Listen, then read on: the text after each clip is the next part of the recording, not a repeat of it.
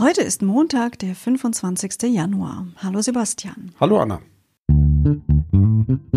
Was geschah heute, vor einem Jahr, vor 10, 50 oder 100 Jahren? Was geschah vor Jahr und Tag?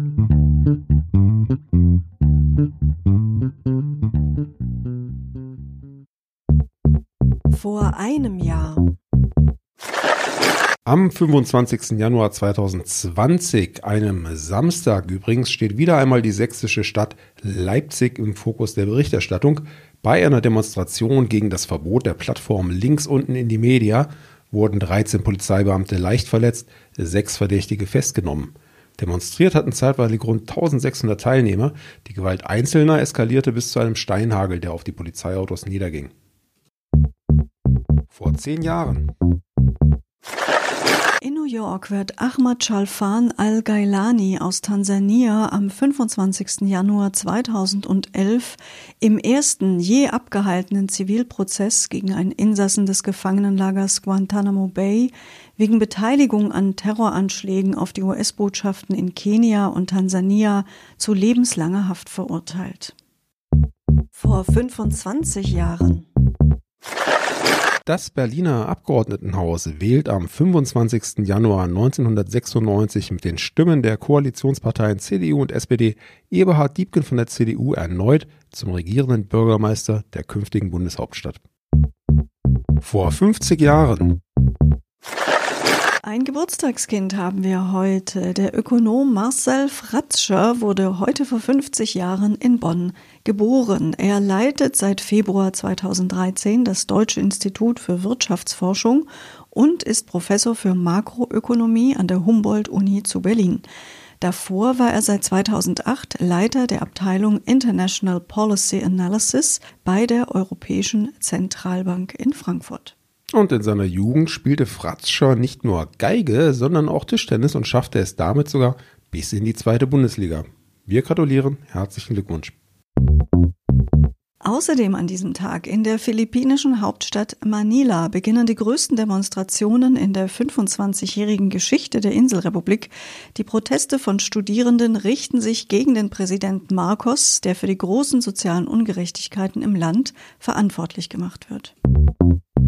Nicht ganz so weit östlich, in der Ruinenstadt Susa im Südwesten des Iran, entdecken Archäologen an diesem Tag außerdem Überreste eines Palasts, den der legendäre Perserkönig Xerxes vor rund 2500 Jahren errichten ließ.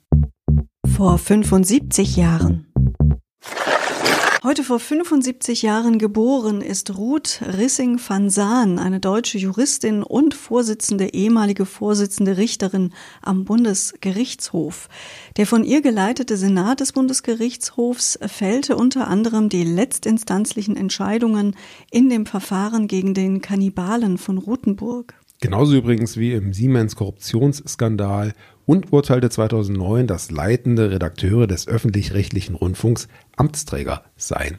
Aufsehen erregte 2008 auch das Urteil wegen Mordes an einem Insassen der Justizvollzugsanstalt Siegburg durch Mitgefangene. Der von ihr geführte Senat des Bundesgerichtshofs erließ am 25. Juni 2010 außerdem eine wichtige Entscheidung zur Sterbehilfe. In der Südschweiz richtete am 25. Januar 1946 das schwerste Erdbeben seit 1855 schwere Schäden an Gebäuden und Verkehrswegen an. Vor 100 Jahren.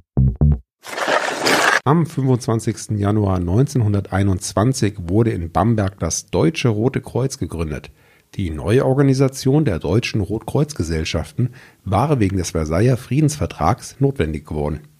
Mit der Neuorientierung auf die Friedenstätigkeit und dem Beitritt zur Internationalen Liga der Rotkreuzgesellschaften konnte sich das Deutsche Rote Kreuz in der Weimarer Republik als Wohlfahrtsorganisation etablieren. Gemeinhin gilt als Ursprung der internationalen Rotkreuzbewegung die Schlacht von Solferino vom 24. Juni 1859 mit Henri Dunant als Vater der Idee. Uns würde ja mal interessieren, wo ihr eigentlich unseren Podcast hört, ob morgens im Badezimmer, im Auto, auf dem Weg zur Arbeit oder wo sonst. Vielleicht schreibt ihr uns das einfach mal. Ihr findet uns auf Facebook. Wir freuen uns über eure Rückmeldungen. Ansonsten einen guten Start in die Woche wünschen Sebastian und Anna. Der Podcast vor Jahr und Tag erscheint täglich neu. Produktion tonbildschau.de Dr. Anna Kugli und Sebastian Seibel GBR. Mit uns können Sie sich hören und sehen lassen.